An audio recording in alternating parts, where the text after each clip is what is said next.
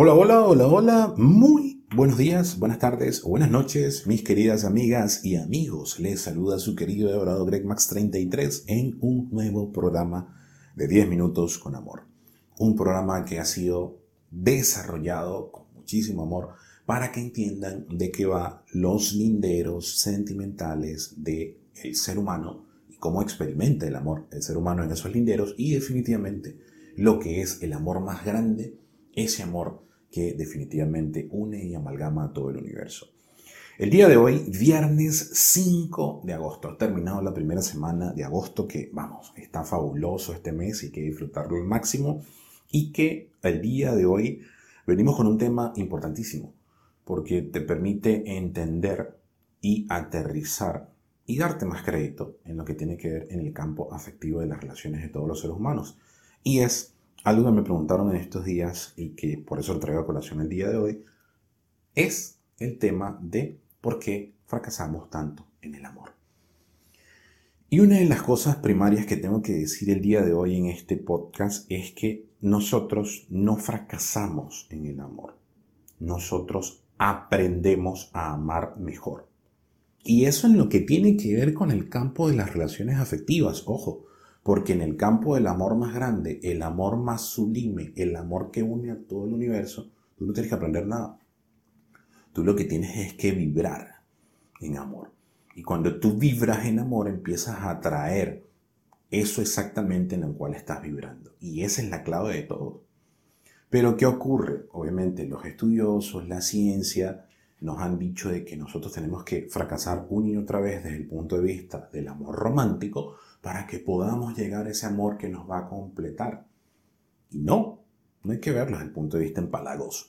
Sí, el amor romántico es muy bonito porque es el amor que le da la esencia y es algo que yo siempre resalto en este podcast, en mi canal de Instagram, arroba gregmax33 y en todos los programas que yo desarrollo en Hablemos de Amor y Entre Amigos los días jueves y viernes a las 8 de la noche en la fanpage de Facebook.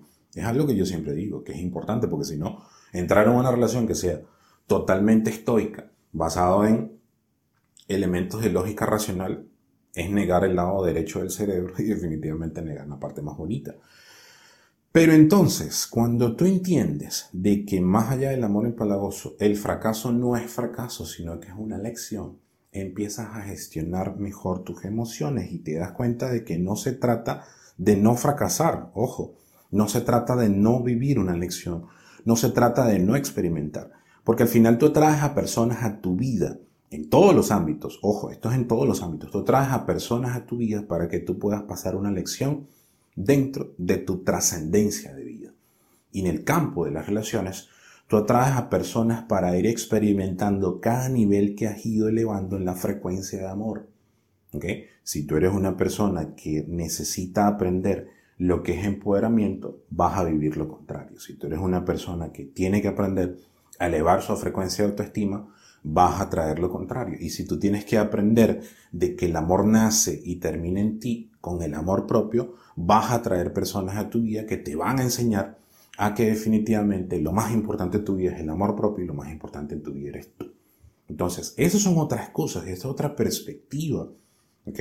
Pero decir que tú eres una persona que no vale en el amor, que yo siempre digo que eso es un mito del tamaño de la luna, gigante, que tú eres alguien que siempre fracasa en el amor, que tú no te sacaste la lotería en el amor, que tú no sirves en el amor, hay que revisar lo más importante dentro de todas esas cosas que las neutralizo por completo, hay que revisar el lenguaje interno con que te estás hablando en este momento, porque si no vas a empezar a repetir y vas a caer en, ese, en esa narrativa que no te va a ayudar en nada. Entonces, lo que tú tienes que entender es que lo que tú haces es elevarte aprender nuevas lecciones que te van a ir llevando a una mejor versión.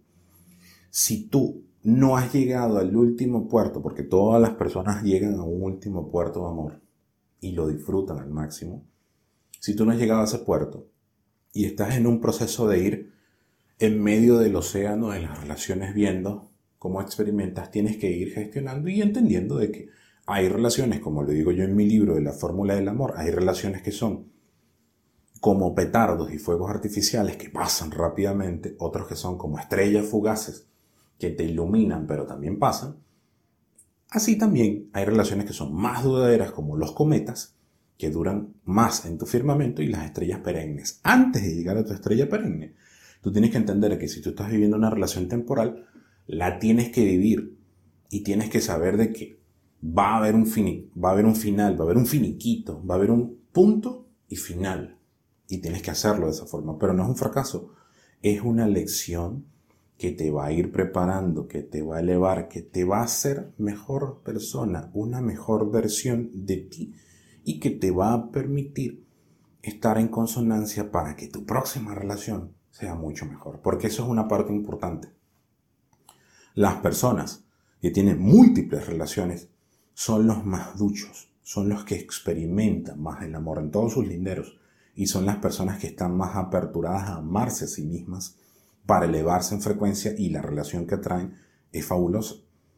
Pero eso no quiere decir que estas personas que han tenido múltiples experiencias, que estas personas que han eh, probablemente tenido múltiples matrimonios, muchísimas relaciones, son fracasadas en el amor. No, son los mejores maestros de amor.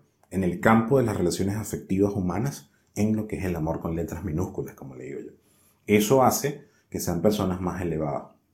Ahora, si es que hay una persona que repite el patrón y no se ha dado el tiempo de gestionar este patrón que está instalado en su cerebro y sigue repitiendo y sigue repitiendo la lección, eso es otra cosa. Eso es un elemento que tiene que trabajar la persona. Pero aún así, no es un fracaso, es una constante búsqueda del amor, porque todos los seres humanos estamos en búsqueda de amor. Todos los seres humanos necesitamos expresar amor, porque es lo que hace y lo que nos mueve. O sea, es el, como quien dice, como yo siempre digo, es el pegamento que une todo el universo. El hecho de que el amor es lo más grande y te mueve en todo. Tú no haces nada sin amor. Tú no haces nada sin motivación. Y si haces algo que en teoría no te motiva, detrás, en el fondo, hay una motivación que te motiva y es el amor. Que en algún momento te está diciendo y te está dando el hombro y te está diciendo, hey, hey, dale, dale, que sí se puede, que sí se puede. Entonces ven la importancia de darte cuenta de que ¿por qué buscamos tanto o por qué fracasamos tanto en el amor? Nadie fracasa. Las personas crecen en amor. Las personas vibran en amor. Y es más, las personas que vibran en miedo, que es la otra frecuencia con la cual funciona y se hace el contrapeso en el universo, terminan sucumbiendo ante el amor en algún momento. Y no hay cosa más hermosa y más bonita que sucumbir ante el amor, entregarte al amor. Porque el miedo se disipa.